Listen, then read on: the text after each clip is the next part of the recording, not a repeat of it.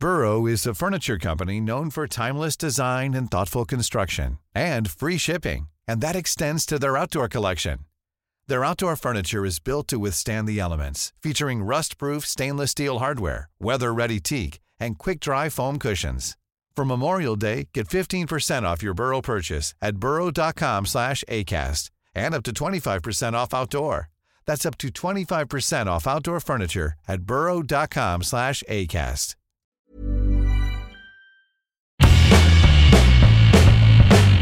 Hola a todos, esto es Sin Comentarios, el programa con los temas y noticias que a todo el mundo interesa y las opiniones que nadie pidió.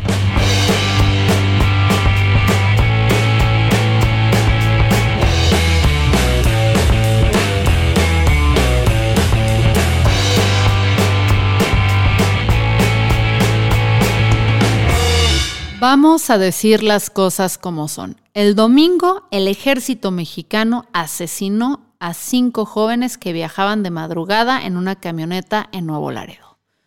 Hay muchas versiones, entre ellas está el comunicado de la Sedena, o sea, de la Secretaría de Defensa Nacional, donde dicen que estaban haciendo un reconocimiento en el área cuando oyeron, oyeron o escucharon disparos de armas de fuego Vieron un vehículo tipo pick-up con siete individuos a bordo que se trasladaban a exceso de velocidad, con luces apagadas y sin placa. Cuando los de la camioneta supuestamente se dan cuenta de la presencia de las tropas, aceleran a velocidad de manera intempestiva y evasiva. Se impactan contra un vehículo estacionado y ese fue el estruendo que hizo que dispararan, ¿no? Em, ¿Qué están diciendo los afectados? Por su parte, organizaciones de derechos humanos están diciendo que de acuerdo con las primeras versiones, los militares dispararon sin previa advertencia e insisten en que los jóvenes no estaban armados. Tan es así que no se han mostrado fotos, videos, nada que indiquen lo contrario.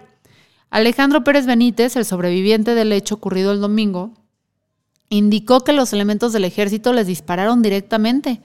En una entrevista contó que viajaban en la camioneta después de pasar la noche en una discoteca cuando fueron abordados por los elementos militares y dispararon directamente a través de las ventanas, dispararon a quemarropa en contra de ellos y cuando éste se puso de rodillas diciéndole que no eran delincuentes, ellos lo ignoraron por completo. También dijo que alcanzó a ver cómo a dos de las cinco víctimas este, que sí murieron, entre ellas su hermano, las mataron cuando estaban total y absolutamente sometidas en el piso, o sea, los ejecutaron. Raimundo Ramos Vázquez, que es el presidente del Comité de Derechos Humanos de Nuevo Laredo, indicó que de acuerdo con testimonios de testigos y evidencia recogida en el video, al salir de la discoteca los jóvenes simplemente se encontraron con cuatro vehículos militares. No hubo disparos, no hubo todo este merequetengue que las autoridades dicen que hubo. Eh, y por lo que dicen los sobrevivientes, los militares nada más dispararon a la cabina sin previa advertencia, sin agresión de por medio y nada más porque sí. Los vecinos también están reportando algo similar, que escuchaban a los jóvenes, al menos uno de los jóvenes, durante horas suplicar por su vida, pedir ayuda, y nadie se atrevía a salir por temor al ejército. Eso está cabrón, cuando ya le temes al ejército como país, ¿para dónde vamos? Y lo peor de todo esto es que no hay forma, no hay forma alguna o no ha habido forma alguna en, la que el ejército pueda justificar lo que está haciendo. No, no han tomado, no han sacado fotos, no han sacado videos, no han sacado nada que demuestre lo que dicen, que estos jóvenes están armados. Y lo peor es que los testigos, los vecinos, el sobreviviente, todo el mundo dice que ni al caso y que el protocolo de uso de la fuerza, que hay un protocolo, no se cumplió a ver, este protocolo marca cinco advertencias antes de tirar a matar. La primera es identificarse como integrante de las Fuerzas Armadas. No lo hicieron. Después, en caso de agresión, disparar a las llantas. No lo hicieron. Tercera, inmovilizar los vehículos y posteriormente, cuarto, soltar disparos de advertencia. Bajo este protocolo, solo cuando hay una agresión de por medio se realizan disparos en defensa de la vida. Y ese es el problema del ejército. El ejército le vale madre los protocolos. O sea, como que ellos nada más están en modo, este, francamente no sé ni en qué modo están, pero no es sano, no es sano para la población. Y, y no es el primer caso en esta administración donde tenemos problemas con el ejército. A ver, la primera presunta ejecución extrajudicial ocurrió en la que ocurrió bajo el régimen de AMLO fue el 3 de julio del 2020. Hubo una persecución y enfrentamiento entre militares y personas con ropa de camuflaje en la colonia Fraccionamiento Los Fresnos Nuevo Laredo, Tamaulipas, y murieron 12 civiles. Cubrí esa nota. Tres de ellos resulta que en realidad eran víctimas de secuestros y estaban atados de pies y manos vistiendo ropa casual. El Universal publicó que dos jóvenes eran civiles que presentaban un disparo en el tórax accionado de arriba hacia abajo y el tercero recibió un disparo en el cráneo a uno o tres metros de distancia. De igual manera, se publicó y se reveló un video donde se escucha decir a los militares ya mátalos a la verga, cuando uno de los elementos informa que entre los ocupantes de una camioneta había una persona con vida, o sea, acaba con la evidencia. Esta ejecución ocurrida o esta, la presunta ejecución ocurrida este sábado se suma al asesinato además de la niña Heidi Mariana de cuatro años que viajaba en el auto con su madre Griselda Lisset. Iban rumbo al hospital por un dolor de estómago de la pequeña y en el camino varios autos comenzaron a cerrarse y ocurrieron disparos. Uno de ellos impactó la cabeza de la niña y presuntamente fue detonado por militares. Ahora, esto no, el uso excesivo de la fuerza y el abuso de las autoridades no es exclusiva de esta administración. Vámonos a la temporada de, Peña Nieto, ¿no? En el municipio de Tanguato, Michoacán, 42 presuntos miembros de un cártel de drogas murieron en un enfrentamiento con el ejército mexicano y este, más tarde se descubrió que al menos ocho de ellos habían sido ejecutados después de rendirse.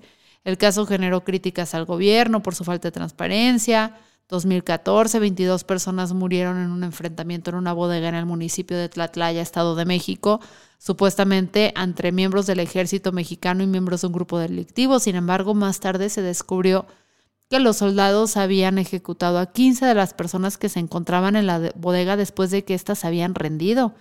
En el 2018, ocho de estos soldados fueron acusados de homicidio y encubrimiento, aunque solo uno de ellos fue sentenciado a prisión.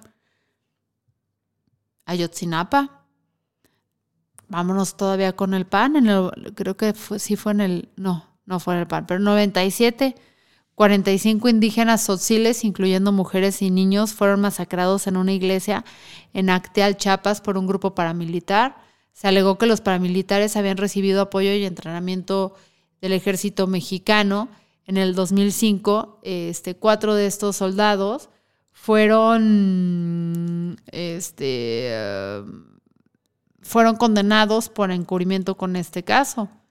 En el 95, en el municipio de Coyuca de Benítez Guerrero, 17 campesinos fueron asesinados y otros 21 em, resultaron heridos por miembros de la Policía Estatal y del Ejército Mexicano. Los campesinos estaban en una manifestación pacífica para exigir mejores condiciones de vida y trabajo. O sea, mm, ¿cómo, cómo les explico? ¿Saben? O sea, y aquí es donde debemos cuestionarnos y uno esperaría que el gobierno dijera qué pedo, qué onda, qué está sucediendo. Sin embargo, no están haciendo nada de eso. Están ahí en su mañanera fingiendo locura, invitando a periodistas que en vez de cuestionar los hechos, cuestionan que las intenciones del, presidente de Derechos Humanos o la persona de Derechos Humanos de Nuevo Laredo, eh, de, Ramos Vázquez, este sí, Ramos Vázquez, el presidente del Comité de Derechos Humanos de Nuevo Laredo, se le cuestiona a él en vez de cuestionar los hechos violentos, que, que si tiene relaciones con el crimen o no. Y AMLO deja que este, que este circo continúe en, en su mañanera.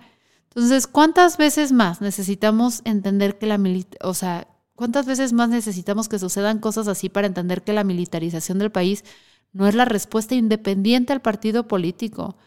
¿Cómo podemos confiar en las Fuerzas Armadas cuando ellas mismas son las que están asesinando a la población? En fin, no son buenas noticias, pero es lo que hay. Yo soy Fernanda Dudet y esto fue Sin Comentarios.